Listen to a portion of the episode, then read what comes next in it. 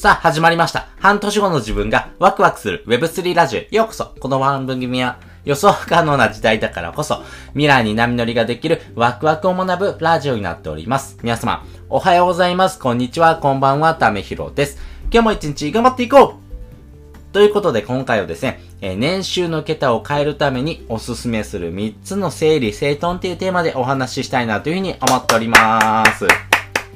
皆さん整理整頓されてますでしょうか？ね、えー、この整理整頓っていうのがですね、すべての始まりになっていきます。やっぱりですね、この考え方っていうのをですね、いろんなところから、えー、インストールしてるんですけども、私がですね、えー、特に感銘を受けてるのがですね、え本ですね。本からですね、いろんな情報を学ぶことが非常に多いです。例えばですね、えー、人生がときめく片付けの魔法、まあ、近藤まりえさんの本とかですね、あとは今話題になってますけども、仕事の辞め方、鈴木治さんの本、そして、えー、私がですね、めちゃくちゃ感銘を受けたですね、限りある時間の使い方っていう本ですね。まあ、このあたりからですね、あ、やっぱり整理整頓っていうような考え方の中で、この要素ってやっぱり大事だよねっていうところをですね、3つ、えー、ポイントをですね、絞ってお話ししていこうというふうに思っております。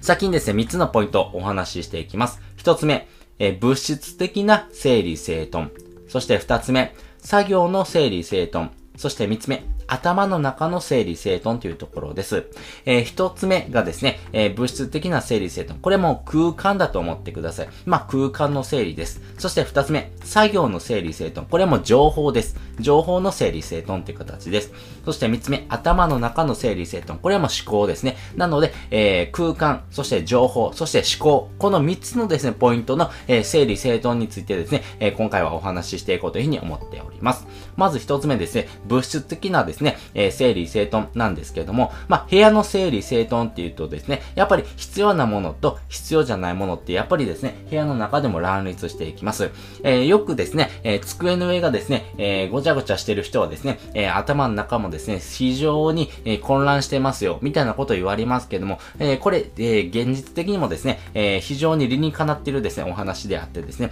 えー、自分の中でですね、ときめくものとですね、えー、それを捨てていいかっていうところをですね、えー、ちゃんと自分の中で線引きできるかっていうところ、そして、ときめくものっていうのはですね、今自分にとって必要なものです。そして、え捨てるものはですね、今の自分にとってはですね、今は必要ないものです。やっぱりそういった部分をですね、明確にですね、整理整頓することによってですね、空間のですね、整理整頓になりますし、空間が整理整頓されるとですね、えー、自分の中の心ですね、えー、心、精神的なですね、えー、負担もですね、軽くなります。やはりですね、え部屋の中がごちゃごちゃしてるとですね、え心の中もですね、非常にごちゃごちゃしてる。まあね、え絡まったスパゲッティのですね、えまあをですね、一本一本ですね、ほどいていくみたいなですね、感じですね。なので、この絡まった糸をですね、どうやってほどいていったらいいのっていう時にですね、やっぱりこの物質的なですね、え整理戦闘、目に見える整理戦闘からですね、始めていくとですね、自分の心もですね、非常にですね、えー、まあ、軽くなっていく。まあ、その自分の心が軽くなることによってですね、えー、自分の作業とかですね、頭の中っていうところにですね、非常に繋がっていくというところです。そして二つ目ですね、作業の整理整頓。まあ、この情報の整理整頓というところですね。ここはですね、もうパソコンの整理整頓って言ってもですね、いいのかなと思います。まあその中でですね、えー、自分が今必要になってくるもの、そしていらないものってを捨てていくんですが、やっぱり1年ぐらいですね、えー、見てないもの、そしてですね、触ってないものをですね、今の自分には必要ないっていうふうにですね、えー、私自身は線引きしてます。なので、それ以上ですね、え触ってないようなものをですね、捨てるようにしてます。まあ自分の中でもですね、必要でないものをですね、ずっと置いとくっていうのをですね、え頭の中のですね、え整理整頓っていうところもそうですし、このタスクというところで言うとですね、やっぱりこれを置いとくっていうところがですね、やっぱり心の負担にもなっていきますからね。やっぱりそういったものをですね、整理整頓する。このデスクトップだけでもですね、整理整頓していくとですね、自分の気持ちもふっと楽になっていきますからね。やっぱり情報ってですね、えー、やっぱり、情報型の時代になってます。いろんなコンテンツがあってですね、えー、情報がですね、たくさんある中でですね、えー、その情報を選び取らないといけない。そして、す、え、べ、てを見ることはできないですよね。よね。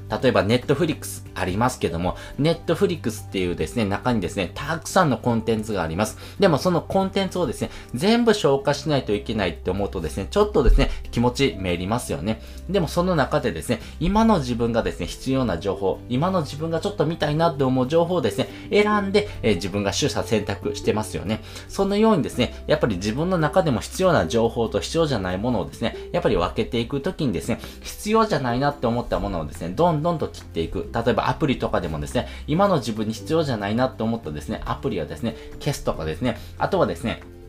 スマホとかで言うとですね、えー、トップ画面に置いとかないとかですね、えー、ちょっとですね、自分が作業しないとですね、えー、おい、えー、そこまでたどり着けないようなですね、形にしておく。二つ目、三つ目にですね、スクロールしてですね、えー、その、おフォルダをですね、作って、その奥にですね、置いておく。まあ、そのフォルダごとですね、えー、捨てれるかどうか、みたいなところをですね、置いとくかどうか、みたいなですね、考え方をしておくとですね、自分の中でのですね、情報型っていうところの中で、必要な情報をですね、選び取る力っていうのがですね、ついてきますからね。そういったですね、力をつけていくってことがですね、非常に大事になっていきますし、今の自分、そして、えー、これからの自分がですね、必要な情報でですね、囲まれてるとですね、やっぱり必要な情報からですね、選び取る力、そして、えー、自分がですね、その情報を活用してですね、えー、ど、どんな人にですね、どんな情報をどうやって届けていくのかっていうところにですね、繋がっていきますんで、やっぱりこの情報の整理整頓っていうことをですね、えするとですね、自分の中の考え方もですね、スッと整理できると思いますんでね。そして3つ目、頭の中の整理整頓、この思考の整理整頓っていうところなんですけども、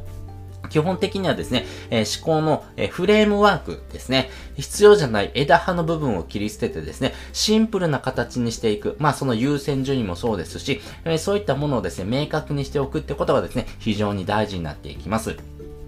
なので自分の中でですね、えー、優先順位を決めておくわけですよね。なので、えー、この優先順位の決め方の中でですね、めちゃくちゃ大事な考え方があります。これ7つの習慣っていう本にですね、書かれているんですね。このコビー先生がですね、非常にいいことを言っています。やはりですね、情報っていうものをですね、えー、緊急性と重要性で分かれていきます。ね、緊急であるもの、そして、えかつ重要であるものっていうのはですね、最優先ですよね。でも、え人生にとってですね、一番大事なものってですね、重要でであってですね、緊急性が低いもの。ここをですね、まずはやっていくというところです。例えばですね、えー、お正月、ね、えー、新年の始まりだと思ってですね、えー、今年1年をですね、えそうだな、じゃあ英会話をしよう。英会話をしてですね、え英語を話せるようにですね、ちょっと頑張ってみようと思ってもですね、え3ヶ月、半年経ってですね、英会話やってますかってことですね。自分の中でですね、期限が決まってないようなもの。でも、自分にとってはですね、重要な、えことについてはですね、やっぱり期限を決めていくとかですね、自分の中でのスケジュールの中でですね、それを最優先にですね、落とし込んでいく。まあ、それをしていかないとですね、えー、目標を立ててもですね、達成できませんのでね、